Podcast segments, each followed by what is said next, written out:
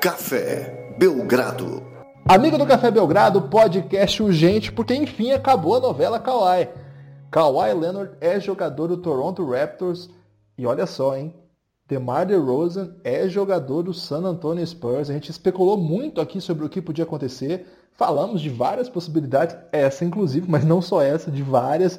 E hoje finalmente temos elementos para analisar a troca que finalmente aconteceu. Comigo hoje, João Lima, nosso membro aqui do Basquete Retrô. O Lucas Nepomuceno hoje deu uma chinelada aí, deu uma de estrela, não quis participar do back-to-back, -back, estilo nenê, né? Só joga um, depois folga. E para abrilhantar aí trouxemos um outro Lucas, um Lucas famoso internacionalmente, Lucas Pastore, do Spurs Brasil. Já é a sua terceira aparição aqui no Café Belgrado, dessa vez para falar de Kawhi Leonard. Primeiro, João, tudo bem aí? Gostou da troca? Você que é torcedor do Lakers, estava na esperança aí de Kawhi já esse ano enfileirar aí a escalação ao lado de LeBron. Não vai rolar, hein, João? É, boa tarde, quer dizer, boa tarde, boa noite, bom dia aí a todos. É, é Guilherme, tinha uma esperança ainda remota, né? Depois que aconteceu lá a troca do LeBron, da troca não, a ida do LeBron, parece que meio que morreu, né? Essa questão do Lakers e do Spurs. Parecia que o Lakers queria esperar mais um pouquinho, mas enfim. É, achei a troca legal para movimentar o dia e melhor de tudo é que estamos aqui com o Lucas Pastore, que é um cara que eu admiro demais. Nunca gravei com ele, primeira vez que vai ser agora aqui. Eu estou extremamente emocionado para falar a verdade. Pastore, seja bem-vindo aí a mais uma edição do Café Belgrado. Rapaz, estou muito feliz de estar aqui. Sou fã do Belgradão, como vocês sabem. É, sei que manter o nível do meu xará não é fácil, mas principalmente no que diz respeito ao ódio ao Spurs, né? Isso é um, é um é uma qualidade que eu vou ficar devendo hoje. Mas, pô, vocês são muito bondosos sempre comigo. Guilherme já me, já me apresentou como internacionalmente famoso. Isso é uma baita de uma mentira, não sou conhecido nem aqui na minha rua. Mas estamos aí, né? Vamos, vamos comentar aí. Já tô com um pouco de saudades do Danny Green, mas tá bom, cara. Tirando os ruins, tá bom. Ô, pastor, você é, é meio injusto ao fazer essa análise de fama na sua rua, porque você de fato chegou à sua rua faz pouco tempo, né?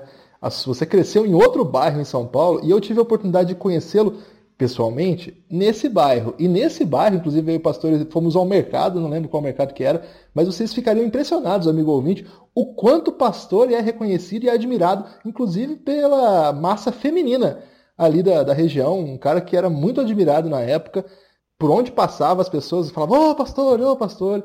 E agora, claro, mudou de bairro, não é mais tão famoso, está construindo essa nova fama aí. Agora, quando a gente chamou de fama internacional, pastor, é que a gente está falando daquele caso hoje, você fez uma arte lá no Twitter que foi parar num jornal de San Antônio, a brincadeira com o Kawhi.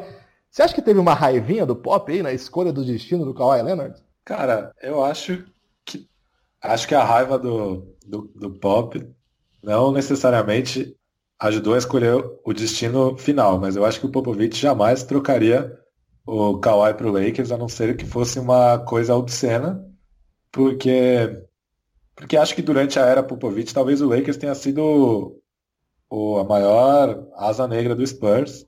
E o Popovich foi um dos caras que se pronunciou publicamente contra aquela troca dos gasóis, né?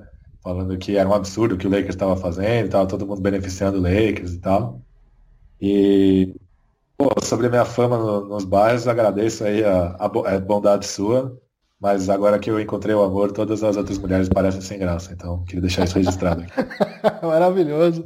Um grande romântico aí, Lucas Pastore. É, aliás, um dos, dos caras mais é, envolvidos no romance de pagode, né? Um cara que conhece profundamente aí todas as músicas românticas do pagode nacional. Qualquer dia ele vem aí contar mais sobre essa fama dele de o grande pagodeiro do basquete nacional. Mas tá, a gente fala mais sobre isso aí. Ô, João, é, essa troca tem vários, vários elementos que são possíveis de serem analisados, né? Eu queria começar pelo lado do própria aposta do Toronto. O Toronto terminou com a melhor campanha do leste no ano passado. Foi um playoff frustrante. Foi tão frustrante que eles mandaram embora o técnico, imagine, né? E, rapaz, agora eles mandaram também o melhor jogador do time embora. Foi tão frustrante assim perder pro LeBron de novo? Acho que foi a forma que foi a derrota, né, Guilherme? Aquele 4 a 0 de certa forma, ninguém tirando você esperava, né? A gente lembra que você sempre foi um hater aí do Toronto e eles comprovaram essa fama de amarelão e de time que sofre nos playoffs, né? Falta aquela coisa ali de Libertadores para ele e acho que a, o trauma foi grande, né? A gente é, logo após, durante, até mesmo durante a série contra o Cleveland, já se falava nos caminhos que o, o, o Toronto poderia tomar, né? Se comentava sobre o, o contrato, a extensão que eles deram para o Ibaka, né? Uma extensão aí que tem ainda alguns anos e é bastante dinheiro. O próprio Larry, que ele é um cara que já tem uma certa idade e apesar de ter um valor muito grande, é, ele é um cara difícil de trocar e acabou sobrando pro, pro DeRozan, né? Que no fim das contas a gente vai considerar aí que é, é a maior referência que a gente tem no Toronto na última década e um cara que jogava uma bola absurda, um cara que não digo que foi cotado para MVP e tal, mas era um cara que poderia se tinha essa capacidade de alguém no time era ele, que poderia entrar nessa cotação ali entre os cinco, talvez, em alguma temporada das últimas recentes. Então, o caminho que eles escolheram foi um, não foi o da reconstrução total, né? Mas apareceu essa, essa chance aí de, de apostar no Kawhi. Talvez houvesse uma aposta hum, vou dizer aqui, menos ousada pelo, pelo que o Kawhi tem dito, né, pela vontade dele e também pela última temporada, que a gente não tem muita noção do como ele vai voltar, mas eles preferiram ir numa espécie de all-in aí, nem sei se foi, mas é, eles foram para tentar brigar novamente e ser a melhor campanha do leste na, na temporada regular e, e bater de frente aí com esse Boston Celtics para o ano que vem. Ô Pastore, você que acompanhou aí todo esse ano estranhíssimo do San Antonio Spurs, é, não foi um ano tão estranho no sentido técnico, né? O time fez lá seus bons jogos e no, a reta final não foi tão decepcionante, mas foi muito estranha a relação, né, da principal estrela do time com a, a direção e com a comissão técnica. Você vendo que o Kawhi foi capaz de fazer com o San Antonio Spurs. É, o, o, San Antonio Spurs foi o time que draftou o Kawhi, né, trocou um jogador que vinha muito bem, tinha uma projeção muito boa lá na franquia, era adorado por todos, o George Hill, para pegar o Kawhi. O time que formou, ensinou o Kawhi, inclusive ensinou o Kawhi a chutar, né? O Kawhi não sabia nem chutar. É um time que, sim, tem um monte de referência que foi capaz de construir a carreira do Kawhi como foi hoje, e ele fez o que fez. Eu fiz essa pergunta no Twitter, assim, porque eu, eu de fato eu tô. É, é uma questão que eu não sei a resposta. Eu queria ouvir mesmo de você, que acompanha mais de perto o San Antonio Spurs que todos nós. Existe alguma coisa que garanta é, que Kawhi, primeiro, vai se apresentar a Toronto? Segundo, vai se dedicar a jogar bem em Toronto? Existe esse cenário de projetar um quinteto com Kawhi? Porque eu acho que a pergunta é um pouco antes, né? Assim que saiu a notícia de que Toronto é, havia adquirido o Kawhi numa negociação, não sabia nem qual era ainda a negociação completa, o staff do Kawhi fez questão de vazar que Kawhi não queria ir para Toronto, né? Uma coisa estranha. O pastor, dá para projetar uma, com alguma certeza que tipo de empenho o Kawhi vai ter em Toronto? É, realmente é uma grande incerteza, principalmente, eu acho que grande parte da estranheza da relação está na ausência de pronunciamentos do Kawhi é, por exemplo, pelo lado do Spurs, não teve nenhum pronunciamento claro sobre o que estava acontecendo. Mas a gente pelo menos teve algumas alfinetadas, assim, né? Teve o Greg Popovich, toda vez que perguntado sobre quando o Kawhi voltava, ele falava, ah, você vai ter que perguntar para o staff dele. Teve aquela, aquela frase do, do Parker, ah, minha lesão foi que nem a do Kawhi, mas muito pior, e eu já voltei. É, o Danny Green, durante os playoffs, na reta final da derrota para o Warriors nos playoffs, quando o Greg, a esposa do Greg Popovich faleceu, né? É, e, e, essa temporada também teve problemas na família do Kyle Anderson, do Danny Green e do Lauverne. E o Danny Green falou, é, o, o Popovich, é, o Popovich não foi no jogo, né? E o Danny Green falou, é, o que Popovich pode ver é que nós estamos todos juntos aqui por ele. Naquela época o Kawhi não estava junto, né? Sabe-se lá onde ele estava. Então, assim, apesar de você não ter um pronunciamento claro do lado do Spurs, você teve algumas pistas sobre o que estava acontecendo. Do lado do Leonard, você não teve nem isso. É uma total, é um total, uma total ausência de pronunciamento. E aí você não sabe se quem não quer ir para Toronto é o Kawhi ou se é alguém ligado ao Kawhi que tem interesses nessa questão. Mas realmente, de fato, o Spurs, quando pegou o Kawhi, era uma franquia com histórico recente ótimo. É uma franquia com três estrelas consagradas na NBA, né? Futuros, futuros membros do Hall da Fama, o Tony Parker, o Mano Ginobili e o Tim Duncan. Apostaram nele, que nem você falou, trocando um grande ativo da franquia, que era o George Hill. É, desenvolveram o jogo dele com a franquia. Ele foi campeão da NBA, ganhando do Miami Heat do LeBron na final, foi MVP das finais, foi All-Star, foi primeiro time da NBA e a relação terminou dessa forma. Realmente é um pouco difícil é, imaginar que a relação possa terminar de outra forma com uma franquia que não tem tanta tradição, não tem estrelas no elenco, né? É, a maior estrela acabou de vir para San Antonio na troca. Mas por outro lado, é, Toronto se livrou de um contrato de dois anos e pegou dois contratos de um ano. Então, talvez Toronto tenha percebido que com aquele núcleo não dava para ser campeão, fez uma aposta ousadíssima para esse ano e se não der certo esse ano, pelo menos tem grande fôlego salarial para reconstruir a partir da próxima temporada. Talvez com uma escolha de draft a menos, mas enfim, acho que é uma, uma aposta aí que eles fizeram e que, assim, eu acho que tem, eu não faria porque, como eu falei, tem elementos que dão a entender que pode dar muito errado, mas de qualquer jeito é uma aposta. É, se você tivesse que apostar, você acha que o Kawhi é, se apresenta lá em Toronto normalmente, joga a temporada, e... ou pode vir uma lesãozinha aí no quadril e isso se arraste e se transforma numa guerra pela imprensa? Tá descartada essa segunda hipótese? Eu acho que ela é difícil por alguns motivos, né? O ano passado, quando ele fez isso com o Spurs, ele ainda tinha mais um ano de contrato garantido pela frente. E acho que o Spurs tinha esperança de de consertar o relacionamento antes dele ficar insustentável. Hoje, eu vi um. Eu vi um não, lembro quem, não lembro o nome dele agora, ele é especialista em regras da NBA, que diz que se ele não se apresentar ao Raptors em 10 dias, ele pode começar a ser punido pela franquia. E em caso de punições recorrentes, ele pode começar a ser punido pela liga também, ficar suspenso e tal. E além disso, ele tem que mostrar que ele está inteiro e saudável para ele concorrer a um salário decente ao, é, ao fim da próxima temporada, se ele desejar se tornar agente livre, porque, assim, ele tem que sanar as dúvidas em relação à saúde dele. Já tem gente mais radical é, cogitando que ele possa ser o, o novo Isaiah Thomas, que nunca vai voltar à sua plenitude técnica, física e tal. Eu acho que é um grande exagero, eu acho que ele só não jogou porque ele estava afim, mas realmente existe uma grande interrogação em cima dele. Por isso que eu acho que ele não tem muita opção a não ser jogar. É, acho que ele tinha essa prerrogativa o ano passado no Spurs de ter mais um ano de contrato garantido com um bom salário, mais a boa vontade do Spurs, e acho que ele não vai ter isso em Toronto. Por isso que acho que ele vai ter que acabar jogando para que ele se torne um agente livre concorrido no ano que vem, senão ele vai ficar atrás de outros caras, é, mesmo para ir para o Lakers. O Lakers pode ter interesse em outros caras é, que, que, darão ao Lakers maior certeza de, de retorno, como pode ser o Jimmy Butler, como pode ser o DeMarcus Cousins, se ele voltar bem de lesão no Warriors. E aí o Kawhi vai perder a chance de ir pro Lakers, que é o que ele quer. Então acho que ele vai ter que acabar jogando. Acho que não tem muito jeito, não.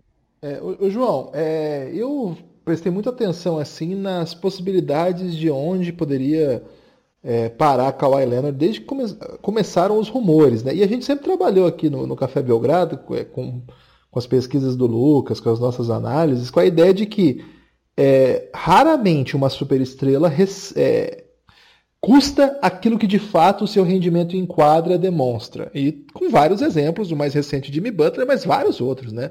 Desde DeMarcus Cousins, lá na troca pelo Buddy Hield, é, mais um monte, enfim. E o Kawhi dessa vez foi muito cotado, primeiro, no Lakers, e aí o Lakers tinha essa, essa questão aí que a gente não sabia muito bem o que, que ele estava disposto a dar, e ao final nós vimos que eles não estavam dispostos a dar nada, né? Porque é, os, os, Lakers, desde que adquiriram o LeBron, como você falou, ficaram quietos, né? Parar, parou o rumor de qualquer coisa. É, o Lakers primeiro começou a reclamar, pô, mas tem que dar o Kuzma, não quero dar o Kuzma, ah, mas tem que dar o Josh Hart, poxa, então não quer, né? Que susto. É tipo, é tipo isso. então é isso, né? Assim, não quer. O Philadelphia também especulou-se que poderia mandar o Saric, Covington, falaram do Fultz, depois desfalaram do Fultz, os Spurs parece que não empolgam, não empolgam muito com essa ideia também, não empolgaram. Enfim, especulou-se muito que pouca gente daria algo pelo Kawhi digno de, de Kawhi Leonard, de um é, MVP das finais, um cara que foi duas vezes All-Star e só duas vezes porque várias vezes estava lesionado, mas enfim, um jogador de elite da NBA. No final das contas, pegar um cara que foi All-Star, é, nos últimos anos, foi ao NBA, aliás, nos últimos anos, é, no segundo time, terceiro time, mas sempre ali entre os melhores da liga. Vem de uma temporada de mais de 20 pontos por média, de um time de 59 vitórias. Poxa, eu achei que os, os Raptors pagaram acima do valor de mercado, não do Kawhi técnico, mas da média geral de grandes jogadores da NBA trocados, forçando a troca, como foi o caso de vários outros que a gente falou aqui, entre eles agora o Kawhi. O que, que você achou, Lucas, do, do João, desses que pagou o Toronto Raptors? Eu concordo com você, assim. É, a gente está falando de um Kawhi que é, talvez essa troca seria um pouco mais justa se a gente considerar que o Kawhi jogou a última temporada e tenha, tenha feito a última temporada no, no ritmo dele, no nível dele, ou algo perto do que ele é capaz de fazer. Como ele nem jogou, e todas essas questões aí que o pastor acabou de falar também, que envolve essa é, essas cutucadas, a negociação do Pop com ele. A gente sabe que o Pop foi lá antes do draft para poder conversar com ele, ver se tinha alguma solução final. E tudo isso, durante a temporada mesmo, acabou gerando um monte de é, questões na cabeça da gente, né? E de todo mundo, eu imagino que ao redor, ao redor da liga, né? Então, o Lakers não estava afim, como você disse. Talvez se o Kawhi fosse o Kawhi garantido do Kawhi que era de dois, três anos atrás, o Lakers teria sim dado Kuzma, dado o Josh Hart. O Josh Hart nem sei, porque era tão barato e, e surpresa tão boa que eu acho difícil. Mas assim, teria envolvido um, alguns jovens da, na troca. E eu acho que pouquíssima gente estava à vontade de fazer isso, né? Então juntou realmente aquela necessidade que o Toronto sentiu de fazer um, um, uma reconstrução então eles pensaram, mais uma vez voltando para o que o pastor falou, né? Em vez de a gente começar essa reconstrução agora, a gente aproveita esse final de contrato do Ibaka, aproveita esse final de contrato do Larry, que são jogadores caros, mas são jogadores bons que correspondem, que se a gente trocar agora, a gente aí sim não vai receber realmente nenhum grande valor em troca. E, e tenta o, o Kawhi de alguma forma, seja por um empréstimo, seja para ele vir e vai que ele muda de opinião, né? Eu imagino que eles pensaram muito na situação do Paul George é, quando fizeram essa troca, que o cara basicamente era tido como garantia no Lakers para esse ano e foi um dos primeiros a renovar na Free Agents e ficar em Oklahoma, né? Então eu acho que isso também passou aí na cabeça do Toronto ao fazer essa troca. É, apesar de eu discordar um pouco, tá? Né, porque o Paul George é, fez essa última renovação aí com o Oklahoma, que basicamente todo free agent agora vai entrar nessa vibe de renovar com um time que pagou algo para tê-lo ali no último ano de contrato, né? A gente sabe que a NBA não funciona assim e aparentemente o Kawhi está bastante decidido com relação ao que ele quer, né? É, como você falou, Guilherme, é muito curioso acontecer isso agora, no momento que o, a assessoria, o staff do Kawhi, é, soltou essa informação que ele não quer jogar em Toronto, logo após que os rumores começaram a sair, vem essa informação que ele não quer ir para o Canadá, já começou a se ventilar isso, que ele pode que, escolher ficar fora da temporada.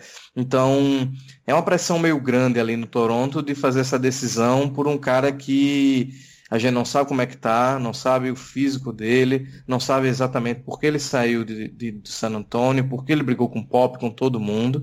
Então, acho que foi um, um risco que o Toronto quis é, calculadamente correr. No fim das contas, eles imaginaram que, eles analisaram que com o DeRozan não ia mudar a situação do time atual e o Kawhi poderia fazer esse, esse pulo para o time não passar vergonha nos playoffs da próxima temporada, né? É, o, o, o, Lucas, eu queria saber o seguinte você. É, no final das contas, o Spurs acabou perdendo o Kawhi, claro, mas era algo que assim, já veio se. não foi um baque imediato, assim, foi uma coisa que o torcedor do Spurs veio se acostumando, né? Assim, ao longo da temporada o time jogou sem Kawhi, playoffs sem Kawhi. É, aliás, acho que o, grande, o último grande momento do Kawhi foi aquele pré-lesão da, da pisadinha traíra, traíra né? Não, é, não foi uma pisada, na verdade, deixou o pé ali do Zaza Pachulia.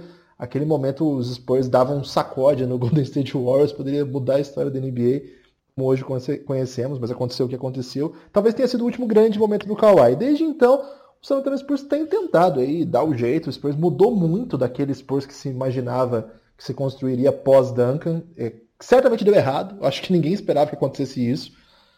Mas no final das contas, a ideia que eu tenho, pelo menos de não torcedor olhando de fora, é, não torcedor, mas simpatizante, você sabe, é, é de ao. Bom, deu errado, mas acho que do jeito que deu, dá para reconstruir aqui. É um pouco isso? É, o baque é muito maior do que a gente está conseguindo projetar agora. Não, eu concordo com essa linha de raciocínio. Assim, eu acho que deu errado principalmente porque o Kawhi Leonard não jogou a temporada, né? O, o mesmo elenco da temporada passada com o Kawhi Leonard foi a final de conferência na temporada é, retrasada. Não ganhou do Warriors, mas ninguém ganhou do Warriors, né?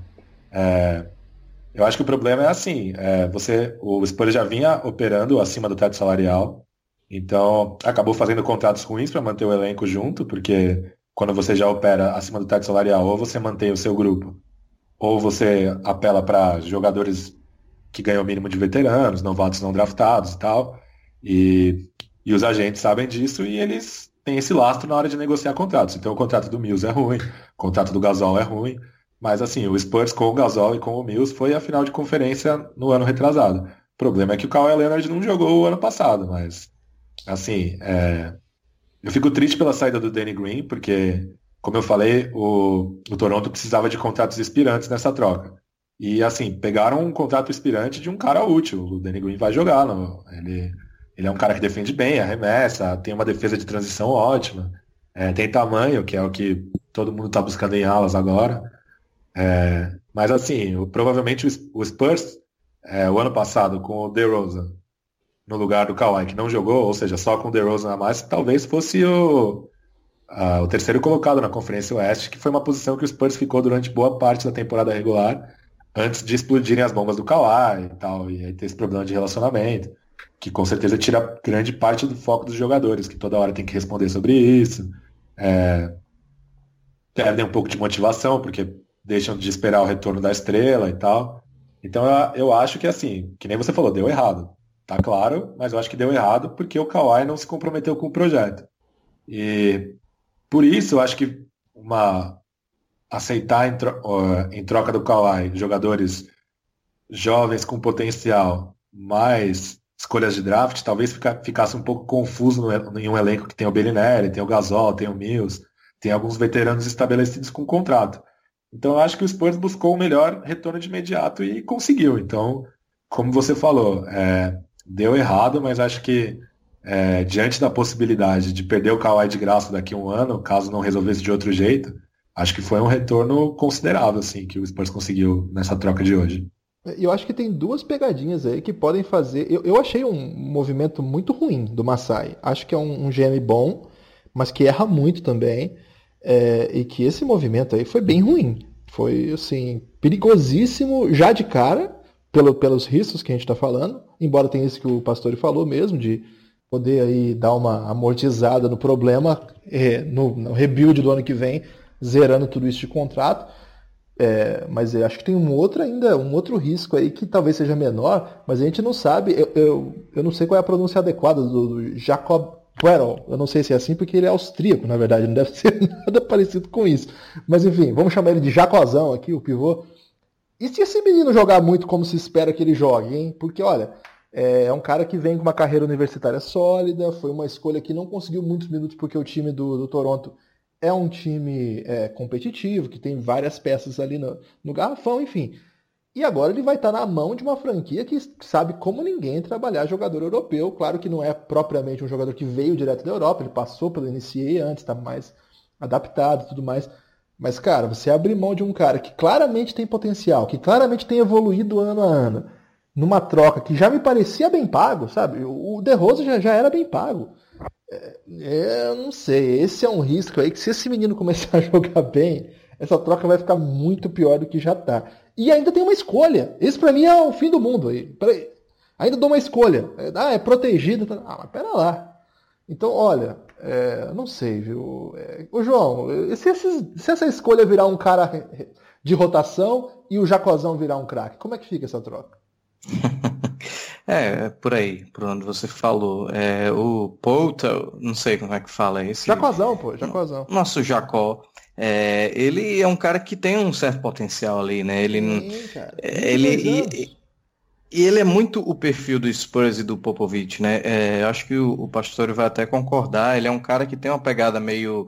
Não é aquele atleta maravilhoso que vai correr a quadra em três segundos, nem vai ter aquele primeiro passo incrível, impressionante, mas é um cara que ainda é novo, que tem uma leitura de quadra boa, ele se pos posiciona muito bem. Ele é um cara que sabe pegar um rebote, que sabe ler uma quadra. Ele ainda não tem um, um chute de fora muito preciso, ele não arremessa de três, digamos assim, que é uma coisa que se cobra muito de big man hoje, né? Usando um inglês desnecessário na ausência do Nepopop. Então, é, eu acho que ele tem um potencial aí que pode ser muito bem trabalhado e a gente tem que considerar uma coisa.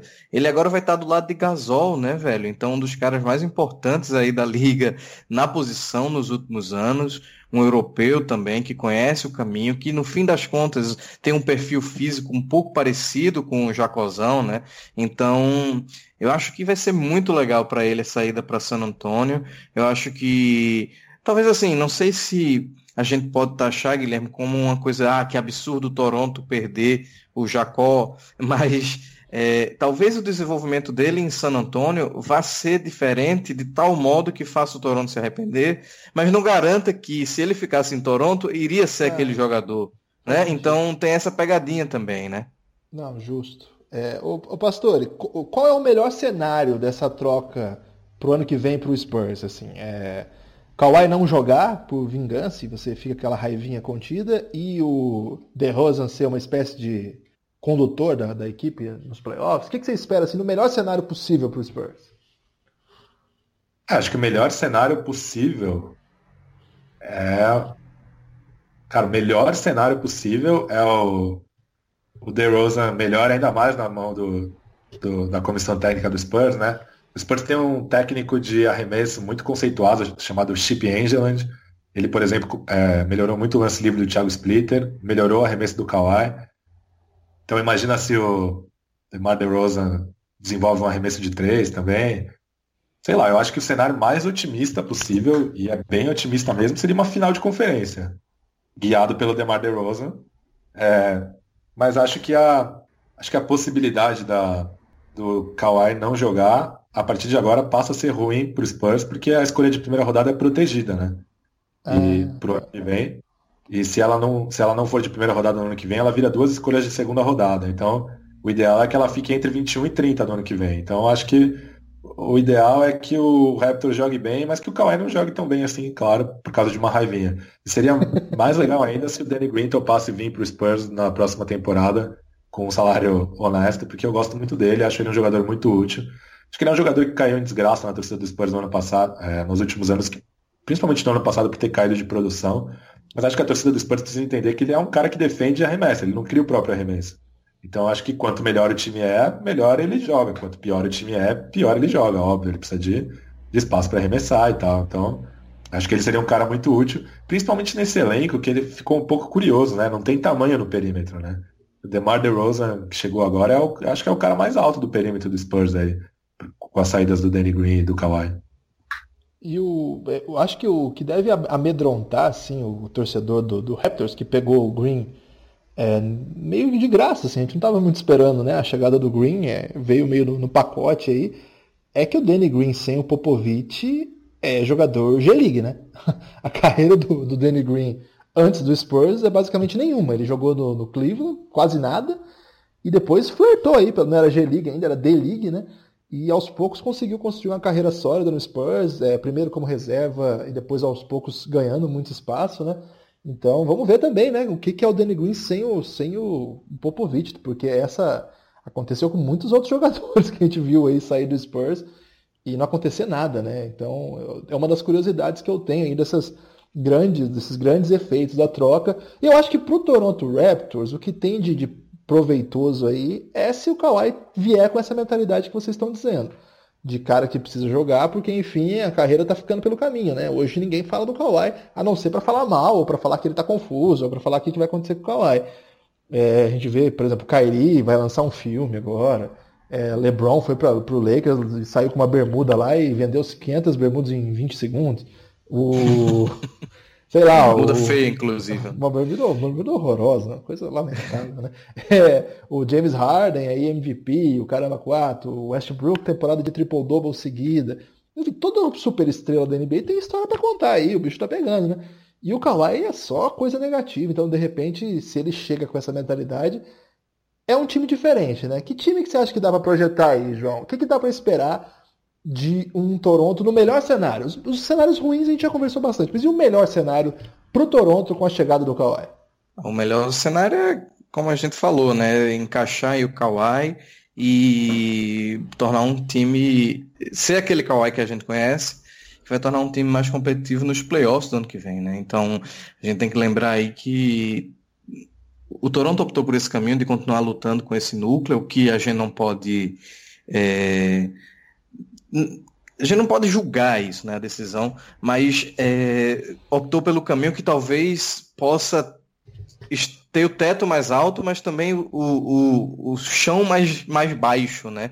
Porque se o Kawhi decidir não jogar, ou se o Kawhi não entregar tudo que ele tem que entregar, ok, tudo isso que o pastor falou procede, ele realmente tem que jogar para conseguir o contrato.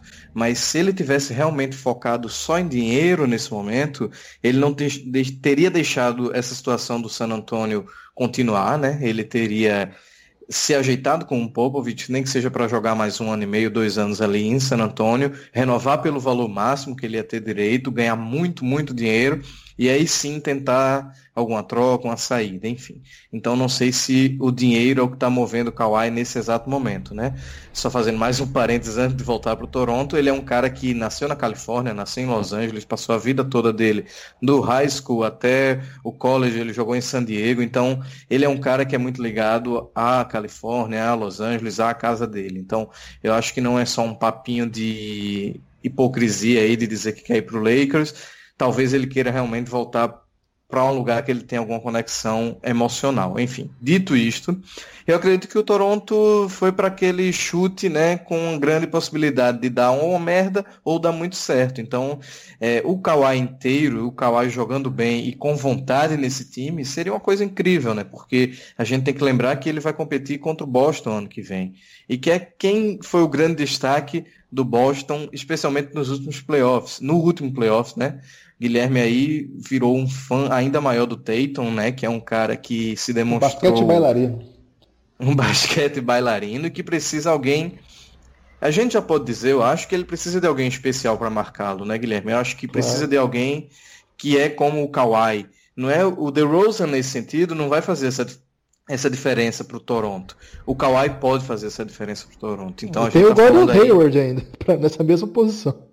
Exatamente. Então, como a NBA hoje é toda baseada em trocas, né? O Kawhi é um cara que pode guardar, é, pode guardar, é pode defender tanto Hayward quanto Tatum, até mesmo Kyrie se sobrar numa, numa troca dessas. Então, é, é isso que o, o, o, Toronto vai ganhar. Obviamente, vai perder um certo poder de fogo, em fogo em alguma coisa ali no ataque. O, o DeRozan, ele tem uma pegada muito hero ball às vezes, né? E isso acaba dando certo em muitos momentos e levando o time junto com ele para pontuação de não ou desgarra muito na frente do adversário ou não deixa, se o time estiver perdendo, que o outro saia muito na frente. Então, ele tem essa característica aí, mas eu acredito que o Toronto, se tudo der certo, tem muito mais a ganhar do que a perder. Obviamente que a gente não tem como dizer que esse cenário vai ser maravilhoso, ou é, eu não posso concordar 100% com o Pastor aí quando ele fala do Danny Green, que ele tem um apego muito emocional ao que ele ofereceu ao Spurs, mas anti, é, Você vai discordar últimos... do nosso convidado, João? Ah, vou discordar educadamente. É desrespeitoso. Eu, eu, eu amo o Danny Green e proteger. então, justamente por isso, é, a gente vê que o Green não é mais aquele cara que a gente via na final, né? No, em, quando o San Antonio fazia aqueles duelos épicos contra o Miami de LeBron e ele matava todas aquelas bolas de três e a gente ficava sem acreditar que era aquele cara que estava levando o Spurs naquele momento. Então acho que ele envelheceu, obviamente, e todo o todo tudo que ele dava ao San Antonio, ele já não estava dando em na mesma proporção, nem perto, né, do que ele dava no auge. Eu acho assim que para o Toronto é irrelevante levar o Green quase. É, acho que foi um troquinho assim que. Respeito rude agora com. Não, mas assim, a gente tá falando de um time que foi o melhor do leste ano passado, Guilherme. Então, ele fez uma troca que se arriscou dando um dos seus melhores jogadores, ainda deu um prospecto interessante no, no Jacozão, e ainda assim é, teve que dar esse troco para receber o Kawhi machucado nessa celeuma toda e o Danny Green, tipo, não tinha uma coisa que pudesse contribuir mais para o Toronto, talvez, não sei.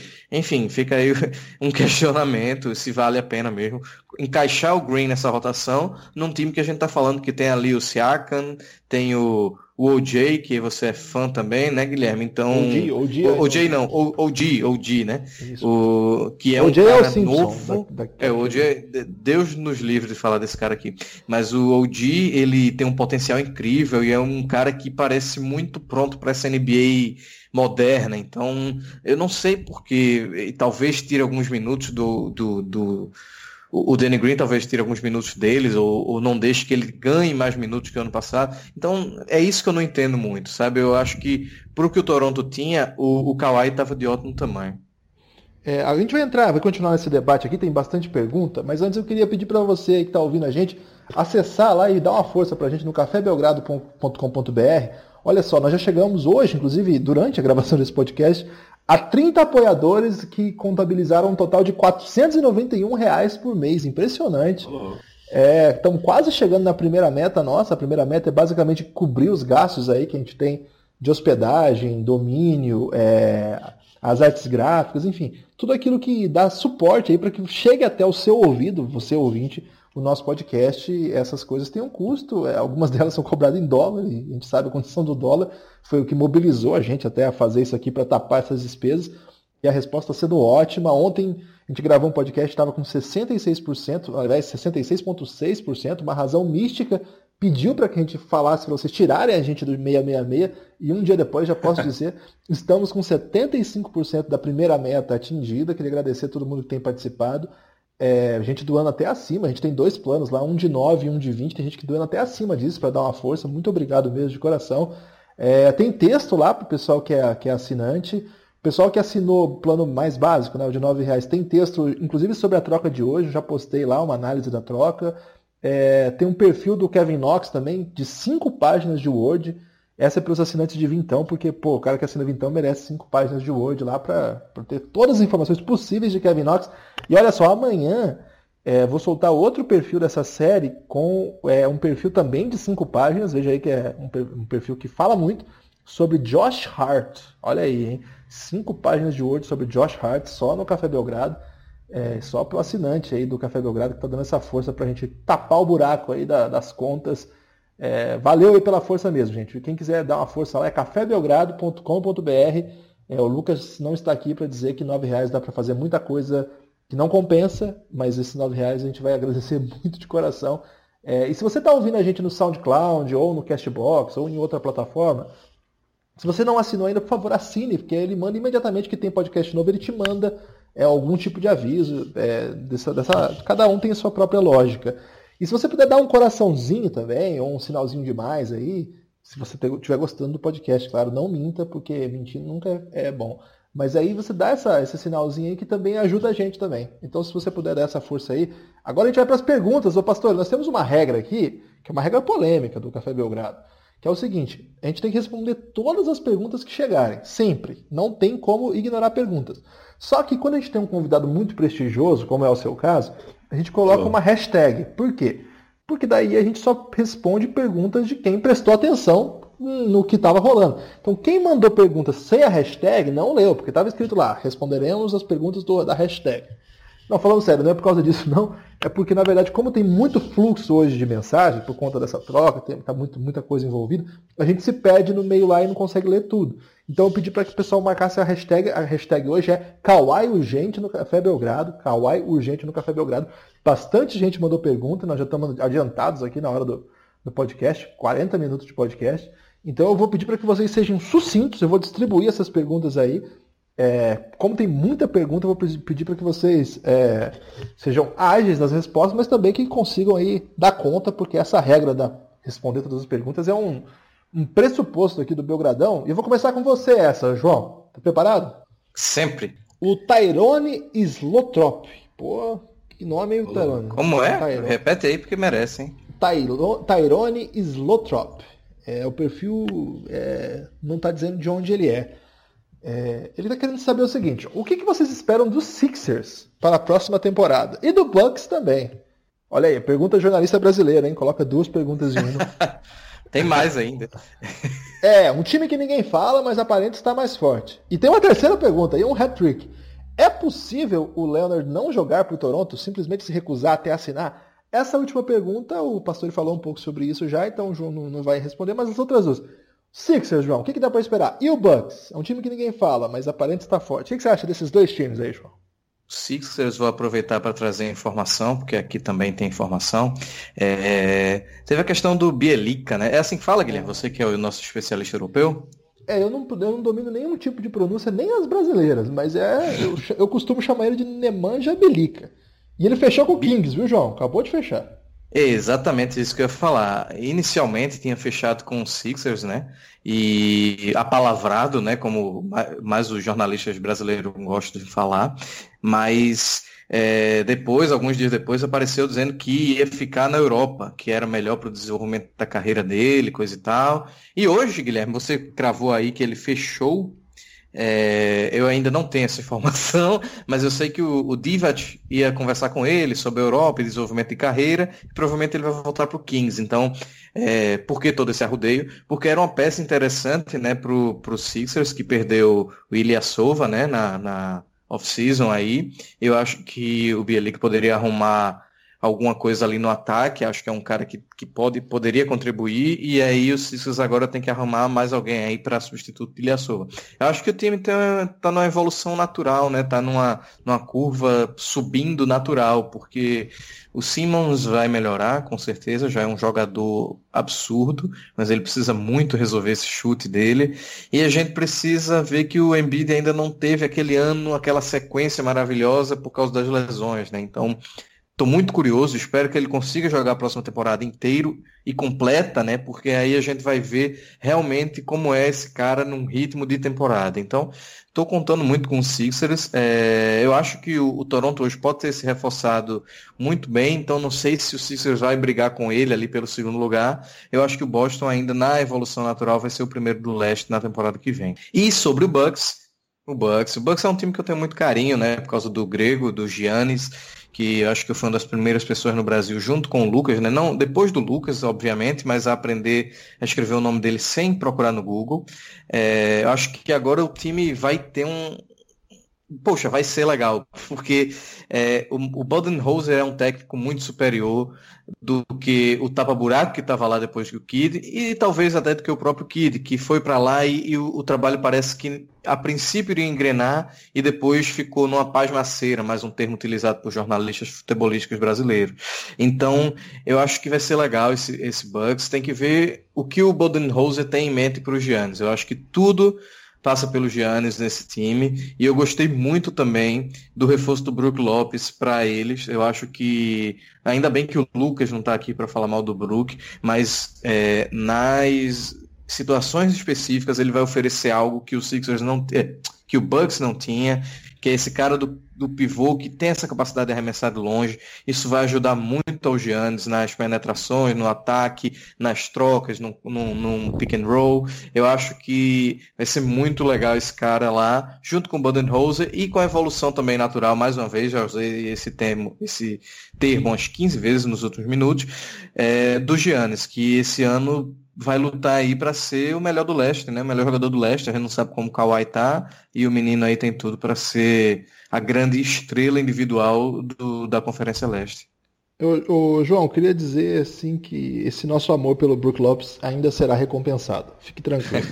e sobre o Bucks, tem o Tom Maker, que na verdade dizem que a pronúncia adequada é Tom Maker, mas eu não vou fazer isso porque é tipo aqueles cara pedante pra caramba, que fala yoga, sabe? Então eu não vou fazer isso. Mas esse cara mostrou um talento pra pancadaria, hein? Você viu a briga lá do, da seleção da Austrália contra as Filipinas, ele saiu dando uma voadora, aquele cara gigantesco dando uma voadora aí, uma cena lamentável, cenas lamentáveis clássicas. Bem lamentável. É, não e... sei porque nem você trouxe aí, hein? é, é porque eu lembrei que no, no último podcast eu mandei um, lá. É que eu mandei um abraço para os nossos ouvintes das Filipinas e essa pancadaria foi nas Filipinas, então tinha uma relação aí dessa, desse desenvolvimento. O pastor, você viu que a gente falhou miseravelmente na ideia de ser sucinto, né? A gente não tem esse talento ainda. é, é, quase o... dormi aqui, confesso que.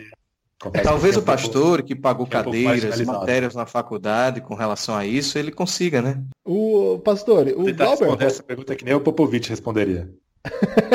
Esse não vai fazer isso porque o Glauber da Rocha é um camarada oh, oh. seu lá do Spurs Brasil. Ah, é, tem um gosto ruim aí para entretenimento, né? Porque ele passa muitas horas vendo pessoas jogando videogame. É, é, uma, é um talento que ele tem aí. Inclusive, um abraço, Cláudio, grande camarada. Ele quer saber o seguinte: é, qual que é a parte mais importante? Ah, não. Quero saber sobre a parte mais importante dessa troca. Qual será o impacto do grande austríaco Jacob Poro, ou o Jacozão, no Spurs? Um abraço para esse cara incrível que é o Pastore e o Tadeu, que no caso sou eu, que me deve um convite para ver a camisa do Nando Decolou. É, tô cobrando cinquentão para quem quiser dar uma olhadinha. É, se quiser tocar, é 80. É, pode tocar desde que pague 80 reais. Fica aí o convite, camisa que eu ganhei de um ex-Spurs, né, pastor? E aí, pastor? O Jacozão você falou um pouco, mas acho que eu falei mais, né? Fala aí sua expectativa sobre o Jacozão e fala bem do Glauber aí. Glauber, baita fera, grande homem. Inclusive ele que escreveu a notícia do Leonard hoje no Spurs Brasil. Ó, vou tentar ser sucinto, dizendo minha teoria sobre o, o Jacozão. Ela começa com o Golden State Warriors, que revolucionou a NBA, jogando um basquete com jogadores baixos, muitos arremessos de três, e acho que isso desvalorizou os pivôs. O jeito de jogar basquete deles é incrível, é amparado em estatísticas, e quem sou eu para discutir com estatísticas? É, ainda mais eu que sou jornalista e sou muito burro em matemática. É, mas eu acho que o resto da NBA não entende que para você jogar como Warriors você precisa ter o material humano do Warriors. Isso é impossível. É, esses dias eu postei no meu Twitter é, um box score de um jogo Spurs e Dallas de 2011, não é de 60, é de 2011, que o Spurs teve só três jogadores arremessando de três pontos, que eram o Ginobili, o George Hill e o Matt Bonner, e eles arremessaram todos os arremessos de três que eles tentaram, foram sete só no total, e, e o Spurs ganhou o jogo sem converter nenhuma bola de três. Caramba. Então eu acho que eu acho que se você não consegue replicar o que o Warriors faz por falta de material humano, você tem que buscar alternativas. E acho que o, o Raptors pode ter caído nessa pegadinha de se livrar de um pivô é, interessante, promissor, só porque ele é um cara pesado, que não consegue acompanhar jogadores no perímetro e tal.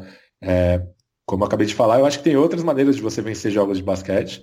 Acho que o Porto não faria o, o, Raptors ganhar do Warriors, acho que ele não vai fazer o Spurs ganhar do Warriors, mas acho que ninguém vai ganhar do Warriors. Então, eu acho que é um, uma, eu acho que é um, é um, é um fator X dessa troca. Eu acho que daqui a cinco anos a gente pode olhar para para o desenvolvimento do nosso querido Jacozão e falar que o Spurs ganhou a troca, porque conseguiu aí, além de um All-Star na época, que era o DeRozan, um jogador que pode trazer frutos interessantes para a franquia se desenvolvido corretamente. Ô pastor, eu acho que foi o Rajon Rondo que falou algo nesse sentido ontem, não foi não?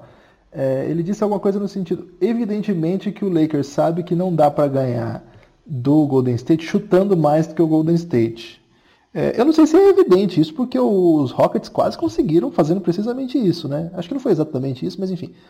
Ele falou assim: evidentemente nós vamos tentar alguma coisa diferente. Eu já vi uma especulação, inclusive, é, de que LeBron pode ser o pivô desse time que o Lakers está tentando montar. Hein? Olha essa, essa informação que começou a circular aí nesses caras que debatem tática na NBA. Então vamos ficar atento aí que de fato o Lakers pode estar tentando seguir isso que o pastor está propondo aí, que é vencer de outro modo. É, o João até brincou que o Lakers está tentando montar um tic-tac aí, né? Que é só com um cara que toca, toca, toca. É, enfim, vamos ver para onde isso vai dar. Pastor, como você foi muito sucinto e talentoso no, nesse, nessa característica, você ganhou a oportunidade de responder o Igor também. Um abraço para o Igor. O Igor disse o seguinte: é, o Igor, que é lá estudante de engenharia elétrica da Universidade Federal do Ceará. Além de ter Kawhi por um ano e tentar chegar mais longe, não foi uma jogada para se livrar do contrato do DeRozan e a tal flexibilidade que todos querem, é um pouco do que você falou nesse, nesse podcast, né, Lucas? É, tem isso também, né? Tem, mas é estranho o time estar tá projetando o cenário mais pessimista possível e pensando numa reconstrução, se livrando de um jogador jovem, interessante como o Jacozão, mais uma escolha de draft. É, eu acho que esse é o plano B, digamos assim. Eu acho que não foi pensando nisso que o Raptors fez a troca. Fez a troca pensando em dar um jeito de manter o Kyle Leonard, como o João falou, que nem o Thunder fez com o Paul George. Mas acho que esse é um plano B, que é se livrar do. Assim, enfim, você ter uma folha salarial renovada. Eu, com todo respeito, só não entendo é, porque o Raptors tem interesse em limpar sua folha salarial. Porque se a gente for pensar, quem foi o grande agente livre que o Raptors contratou? Não tem. É. Turco Glu. É estranho, né? Lembra? Faz quanto Quem? tempo isso? Turco Glu. É. Um salário monumental e não aconteceu nada, né? Vinha de uma temporada maravilhosa lá no, no Orlando e não aconteceu nada, né? Claro. É isso então. mesmo, concordo. É, para você de novo, pastor, mais uma. Matheus Gaia. Daqui a pouco você, hein, João, se prepare. Matheus Gaia está querendo saber o seguinte. Essa troca faz com que o San Antonio Spurs agora esteja cotado como um time que tem chance de final de conferência? Ou de repente até sonhar com uma final da NBA? Cara, final da NBA eu nem sonho, para falar a verdade, tendo o Warriors na conferência. Mas sonhar mas é... não custa nada.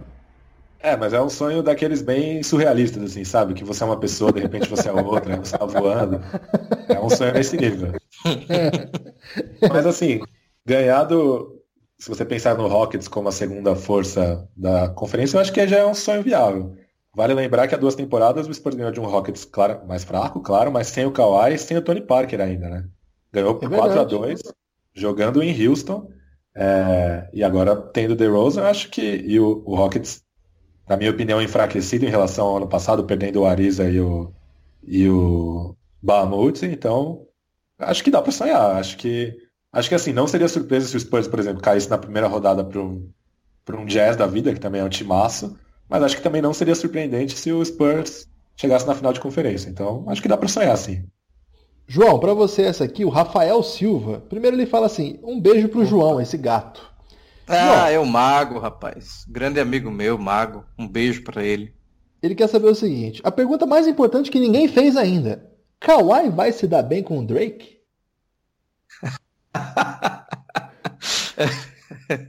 rapaz, rapaz, eu espero que ele eu nem sei, velho. Eu nem sei. Eu tô com um ranço desse Drake. Eu acho que ele metidão a, a brother dos caras ali, dando abracinho quando o cara é substituído. Pô, isso não existe, velho. Isso não existe.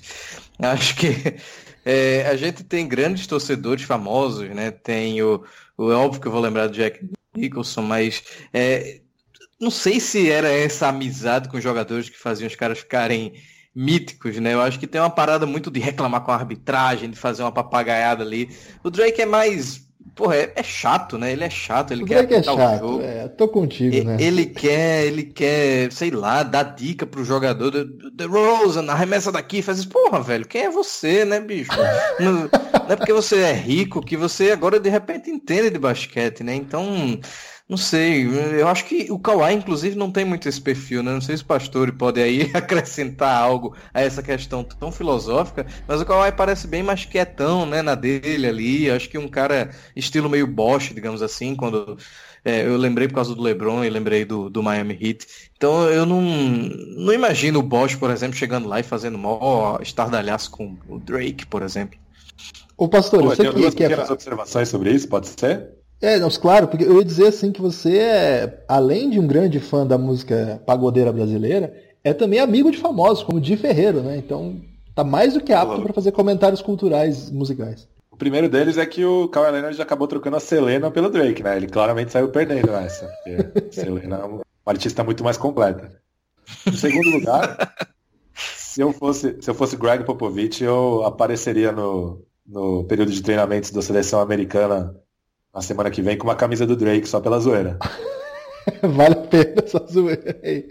O Maurício, Maurício Lietz, Maurício Lietz, que é gaúcho, é, tá querendo saber o seguinte: o Kawhi fazendo corpo mole no Toronto por estar lá contra a vontade? Então, a gente falou sobre isso também. Não sei, Maurício. Vamos ver, né? Eu acho que isso aqui ainda tem mais coisa para acontecer. Vamos ver. O Vitor Martins. Vitor Martins, é... não fala a cidade que é. A camisa do Bowen foi aposentada. A do Leonard, será? E aí, pastor? Essa é pra você, hein? Qual é a ética mais importante, a de dentro ou a de fora de quadra? Cara, essa é uma é. pergunta muito boa, assim. É... Primeiro, eu... pastor, rapidinho. Primeiro porque coloca ética e Bowen na mesma frase, Exatamente. né? Eu acho até engraçado. É, eu, eu sou contra a aposentadoria da camisa do Bowen. É, mas é, é, clara a mensagem que ela manda, né? Que o cara leal à franquia, que é, nunca exigiu protagonismo, sempre fez o, dentro de quadra o que era necessário ser feito para ganhar. E é exatamente nessa parte que eu não concordo com a aposentadoria da camisa dele, porque eu acho que ele extrapolava, acho que muitas das coisas que ele fazia para ganhar não eram corretas, não eram éticas, assim, não estavam dentro do regulamento do esporte, então eu não concordo, apesar de achar bem clara a mensagem que ela manda para a liga. Por isso eu acho que a camisa do Kawhi não vai ser imortalizada, né? Porque, assim... É, é... Acho que seria uma aberração. É, acho que não é o menor sentido, sinceramente. Antes do Bowen, o Spurs é era uma franquia que tinha que é muito exigente para imortalizar suas camisas, né?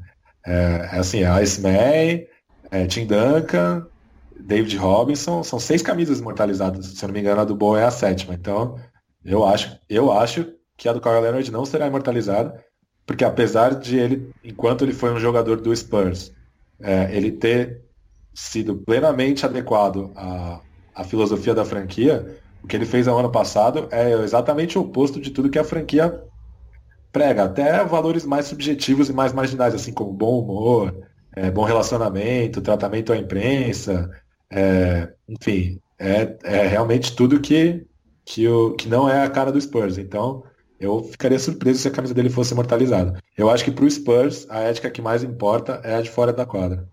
Ah, legal. Legal esse debate, viu? Bem interessante. Ô, pastor, mesmo. deixa eu só complementar.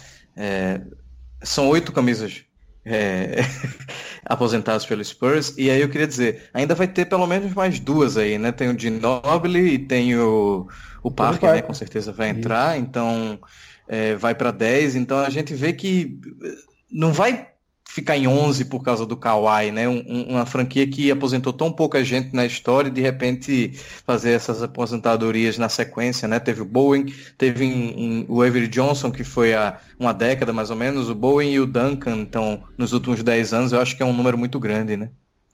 É, se você parar para pensar na, na, aposentadoria da camisa do Bowen, talvez a gente chegue à conclusão que é mais provável que o Spurs imortalize a camisa do Danny Green que a do Kawhi Leonard. Aí seria uma ah. zoeira muito grande. o, o, João Ávila, é, o pastor foi ousado agora, hein? A, a massa spursiana agora ficará empolvorosa com essa suposição. O João Ávila, que é Belo Horizontino, Galo Doido e Raptors, veja aí uma voz do Raptors no nosso programa, estava faltando. Queridos amigos do Café Belgrado, gostaria que fossem analisadas as possibilidades do Toronto imediatas.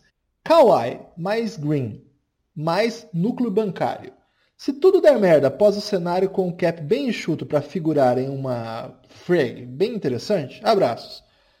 Então, eu acho que o Toronto, eu falei isso aqui, vou, vou repetir a imagem que eu usei aqui no podcast com o Lucas. Tava com dificuldade de estacionar o carro na vaga diante da porta de onde ele ia entrar e decidiu estacionar seis quadras adiante. A aposta do Lucas é que seis quadras adiante, Lucas Nepomuceno, disse o seguinte: de repente, seis quadras adiante, tem uma coisa muito melhor esperando. Eu acho que a vaga estava ali, estava interessante. Enfim, eu acho que o, o, Raptors desistiu cedo demais. Claro que trocar pelo Kawhi não é desistir cedo demais. Eu acho que poderia ter sido muito pior. Agora, ah, eu achei muito arriscado para um time que deu certo. Eu sempre falei que o Toronto não tinha punch para chegar, reclamei pra caramba ano passado. Mas, pô, o time chegou. O time não teve punch para ganhar do LeBron, mas enfim, ninguém tem. Quem tem é o Golden State Warriors e, pô, porque juntam quatro caras, senão não tinha como também. Então, sei lá, eu, João, eu não gostei da, da troca pro Toronto, não. O Felipe Ferreira. Assunto aleatório. O que, que o Guilherme faz da vida? Me veio a dúvida essa semana. Ô, Sucesso a resposta. É, eu faço, eu sou um sociólogo sem prestígio. O meu xará, o Guilherme Galinucci, quer saber o seguinte, para você essa aqui, pastor. O quão que vocês acham que o DeRozan pode evoluir na mão do Sir Pops? Sir é coisa de inglês, hein, xará? Vamos, vamos trazer esse Sir aqui não, porque isso é um negócio que eu fico meio pistola. Quanto que ele eleva a franquia do San Antonio na temporada passada, levando em conta que Kawhi não jogou? Isso é interessante, hein, pastor? Porque se pensar que o time não jogou e ainda foi longe, agora tem um All-Star que faz 20 pontos por jogo e pontua de qualquer lugar que não seja para trás da linha dos três, É um time forte, hein? É, pois é, se você parar pra pensar, o, talvez o melhor jogador de perímetro do Spurs ano passado tenha sido o Dejante Murray, que é um cara com claras limitações ofensivas, e você, pô, colocar o, DeRozan nesse contexto, pra franquia é ótimo. Acho que o que ele mais pode evoluir é no entendimento do jogo, porque eu acho que, de modo geral, o ataque do Spurs é mais elaborado que o do Raptors, e acho que ele pode melhorar nos arremessos de três pontos, que seria, tornaria ele um encaixe ainda melhor com o Lamarcus Aldridge. Então, e as peças que saíram? O que, que, você acha, pastor? Vão fazer falta? O Kyle Anderson, o Tony Parker? Então, vou propor um, um exercício aqui para vocês, pode ser? Claro. Você pode tudo, pastor. Ó, uma pelada, uma pelada aqui na quadra do Zilda Natel, onde eu jogo basquete aqui. Quem mais joga nessa quadra aí? Alguém que a gente conhece? Deixa eu pensar. Ah, o Luiz Araújo, às vezes joga. Grande Luizão, triple-double. É, ó, quem ganharia esse jogo? Tá? 5 contra 5. Vamos lá. De um lado, Tony Parker, Danny Green, Kawhi Leonard, Kyle Anderson e Geoffrey Lauverne. Do outro, ah. Lonnie Walker, DeMar DeRozan, Marco Bellinelli, Dante Cunningham e o Jacobão. Ô louco, eu acho que esse segundo time pode jogar em 4 contra 5. E ainda ganharia. Sério? Eu acho. O time que chegou então, é muito melhor do que que saiu. Então, exatamente. E você tem que pensar que o Kawhi Leonard é uma saída subjetiva também, né? Uma saída burocrática, por assim dizer. Ele saiu, ele não tem mais relação com a franquia, mas ele também não estava no time no ano passado, né? Então, pois é, interessante.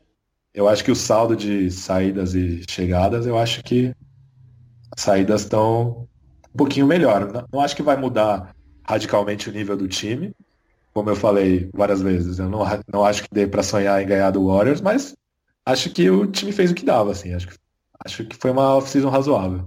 Deu uma empolgada, hein, pastor? Queria admitir aqui que dei uma, uma ligeira empolgada aí com, com, essa, com esse exercício aí, com essa, essa projeção. É, ô, João, é, essa aqui eu, deixa eu responder. O, o Felipe mandou o seguinte, Felipe Ferreira. Se você fosse GM do Cavs e fosse trazer um técnico universitário, qual você traria? Se fosse um universitário especificamente, Felipe, eu traria o Jay Wright, de Vila Nova. Acho que é um cara que está muito antenado com o que está acontecendo no basquete. O time joga de um jeito muito moderno. Tem muito a ver com o que a NBA está pedindo. Aliás, bastante gente acha isso, não é uma exclusividade minha, não. O Ivaldo, pode ser para você essa, João? Claro. O Ivaldo quer saber o seguinte. É, ele diz o seguinte: parabéns pelo grande trabalho. Obrigado, viu, Ivaldo? De coração. O Ivaldo, ele é lá do. Rapaz, ele falou já a região que ele é, agora eu não vou me lembrar. Acho que é Pará, hein? Acho que o Ivaldo é do Pará. Parabéns pelo grande trabalho. Obrigado, viu, Ivaldo? Qual o impacto para o Kawhi se ele se recusar a jogar? De que forma você acha que a NBA vai tratar essa situação? Ô, João, tem essas regras, tem isso estabelecido, mas é, é bem constrangedor também a NBA ficar punindo o jogador. O que, que, você acha que pode acontecer assim? Nunca houve nada parecido, né? Teve alguns caras que se recusaram a jogar, mas aí a franquia acabou resolvendo o que ia acontecer, né? É, não seria exclusividade, né? Nos esportes americanos isso aí acontece com, não vou dizer com frequência na NFL, mas acontece, já aconteceu na MLB. Então, não seria, não ache extremamente estranho se acontecer, pode acontecer.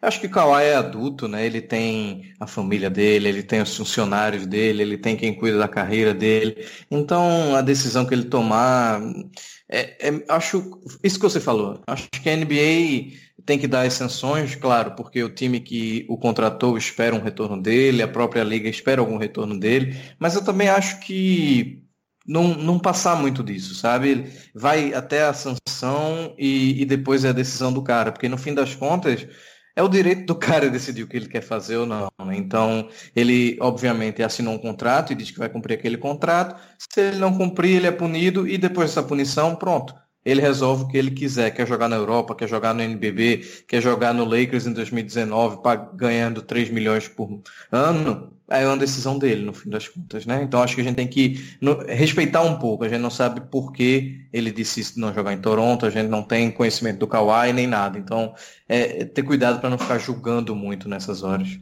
Eu sou um grande julgador e às vezes eu cometo injustiças, faz parte da vida. O Matheus Santos, João, está falando uma coisa muito parecida com você aqui. Levando em conta que ambos os jogadores já demonstraram descontentamento com a troca, vocês não acham uma baita hipocrisia cobrarmos lealdade dos jogadores? É, é isso, né, João? Eu acho, acho que É, eu, eu tuitei mais cedo sobre isso, é porque eu tenho poucos seguidores, não gera muita polêmica, mas é, eu acho que o, eu li pessoal falando que o, o DeRozan deveria estar feliz da vida, porque o imposto estadual do Texas é muito menor do que no Canadá, e aí o salário dele, que já é grande, vai ser ainda maior. Mas, porra, cara, a gente tá pensando só no dinheiro do cara, a gente não tá pensando que ele é um ser humano, no fim das contas, que tem as decisões deles e as vontades dele também, né? O cara tem uma família, pô. Provavelmente o DeRozan tem filho, não sei essa informação. Provavelmente tem a mãe dele, tem a mulher dele, tem o pai dele. E to, existe uma mobilização com relação a isso. A gente vê muito isso acontecer nesses caras que carregam todo mundo com eles nas carreiras promissoras que eles têm, desde o college, desde o high school, né? Então, é, tem que ter muito cuidado em vez ficar só julgando. Pelo menos eu sou muito dessa é, vibe, dessa, desse lado. A gente parece que tende a pensar que o jogador simplesmente tem que aceitar tudo porque ele está ganhando milhões para isso, né? E no fim das contas, o quem está ganhando muito mais, que é o dono do time, também tem que aceitar algumas coisas. Eu acho que é uma via de mão dupla aí. Ô pastor, essa aqui é interessante que segue um pouco o tom, um belo gancho aí que o João deixou pra gente sem saber. O Ícaro quer saber o seguinte: quem é mais nocivo do ponto de vista esportivo e do marketing? O Uncle Dennis, tio do Kawhi em inglês desnecessário, parabéns pelo uso aí, Ícaro ou o Lavar? Essa é uma boa disputa, hein, pastor? Cara, boa pergunta, hein? O que, que, que, você sabe desse tio do, do Kawhi? Esse ano só se falou do tio do Kawhi, né? Então, é aquilo que eu falei. São especulações, né? Porque ninguém do lado do Kawhi aparece e se pronuncia. Mas eu acho que você tem um representante desse, desse nível que bate o pé e tal. Tem um lado bom e um lado ruim. Por isso eu vou dizer que o, o nosso querido uncle do Kawhi ele é mais nocivo porque o, o Lonzo Ball tá no Lakers, né? O objetivo do pai dele foi, foi, foi atingido, o do tio deles não. Então eu acho que ele é mais nocivo. Uma boa. Para ser objetivo, acho que é isso. um bom critério, né? É ótimo. Aí o Ícaro faz uma segunda pergunta ele diz o seguinte: com as perdas do Kawhi, Green, Anderson, quem os Spurs devem buscar para a posição? Já buscaram, né? A gente fez até, o pastor até fez um exercício aqui há pouco. Estamos presenciando o início do ocaso dos Spurs? Então, Ícaro, eu estava até achando isso. Na verdade, se fosse o início, teria sido antes já, né? Mas eu acho que com essa troca, pegando o DeRozan, que, pô, é um All-Star, é um time que já tem o Lamarcus Aldridge, que querendo ou não tem o melhor técnico da NBA, sempre vai ser o melhor técnico da NBA até se aposentar, pelo menos na minha opinião. Não dá ainda para vaticinar isso não. Acho que a gente tem que esperar mais um pouquinho para ver a derrocada dos Spurs aí. Lucas Nepomuceno pode começar a chorar, que vai demorar uns anos ainda pro, pro Phoenix Suns superar o San Antonio Spurs, a não ser em Summer League, hein, pastor? Você ficou muito chateado com o sacode dos Spurs, né? levado lá do, do Suns, ou tudo bem? Cara, tudo bem, mas assim, a gente precisa lembrar que o Spurs tem, é, foi campeão com o MVP das finais e o MVP da NBA, então nem na Summer League ainda o Suns tá na frente, infelizmente, aí, pro meu xará. Poxa.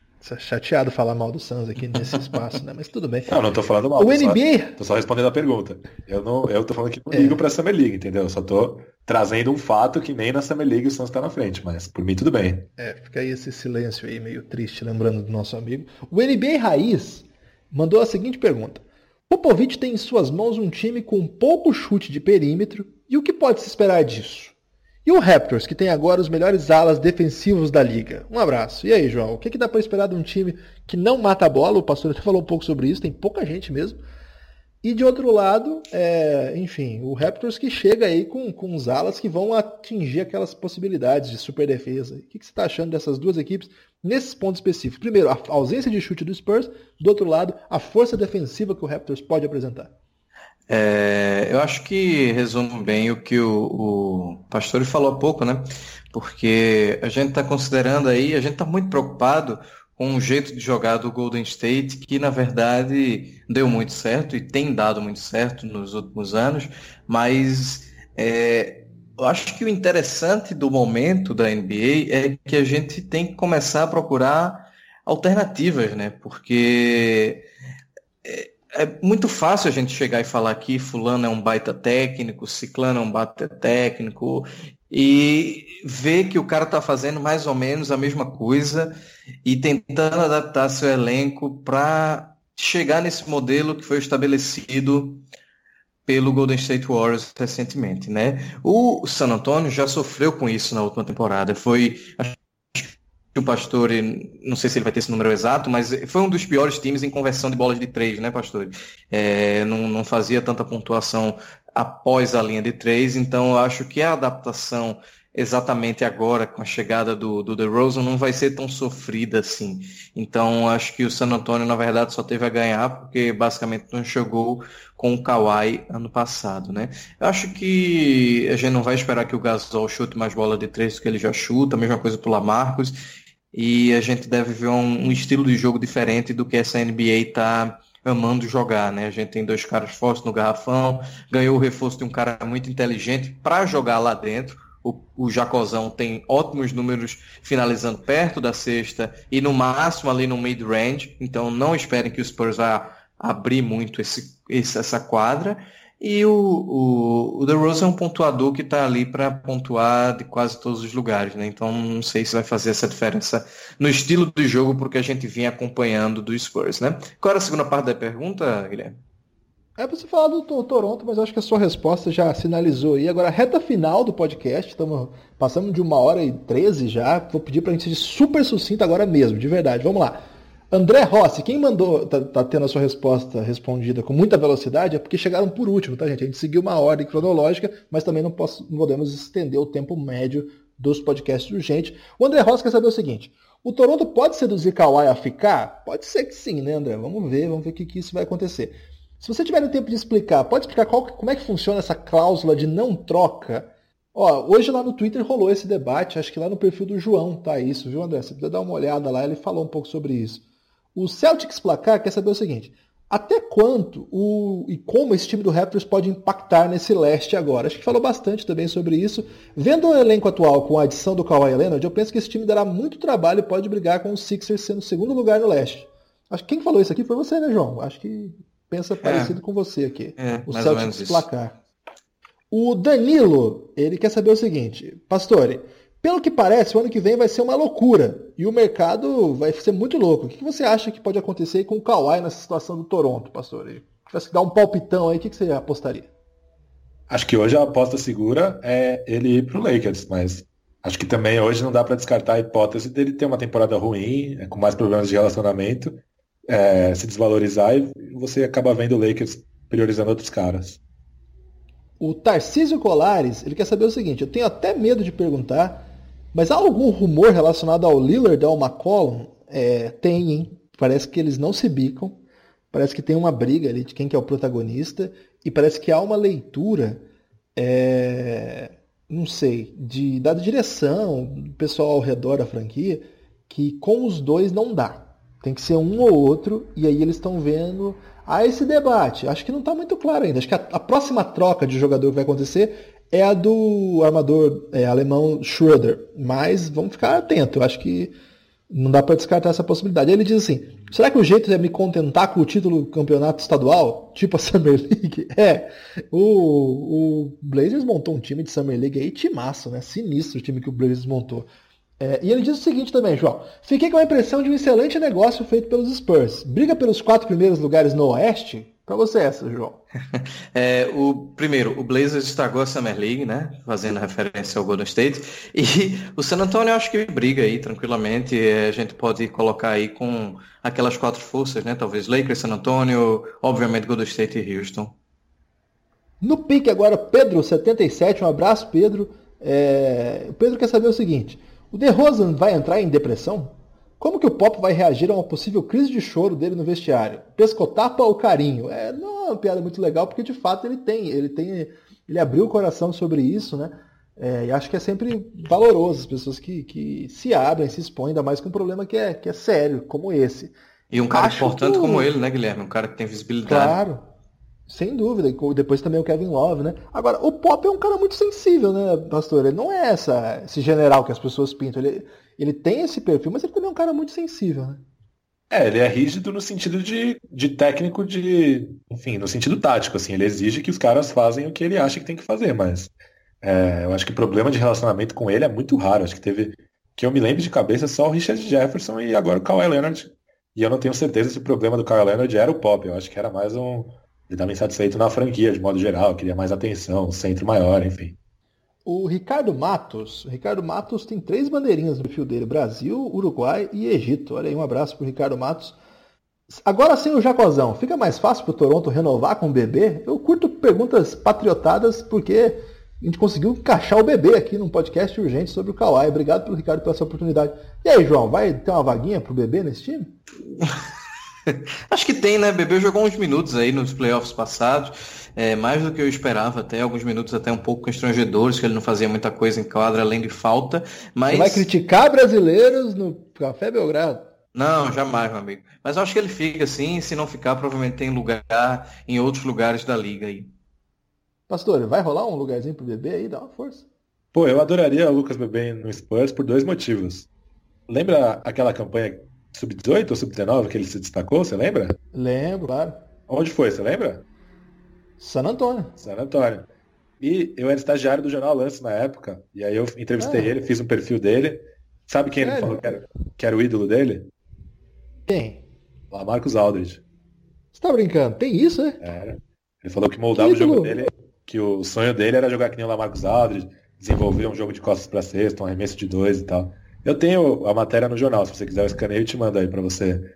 Ah, manda, um... a gente compartilha, posta lá Meu grandão memória. Então, pô, se ele fosse legal. seria muito curioso, né? Ele voltar onde ele teve talvez o melhor momento da carreira dele para jogar com o, o cara que era ídolo dele. Bem legal essa história. Não acabou não se tornando muito parecido com o Aldridge, não, né? O não, tem absolutamente nada a ver.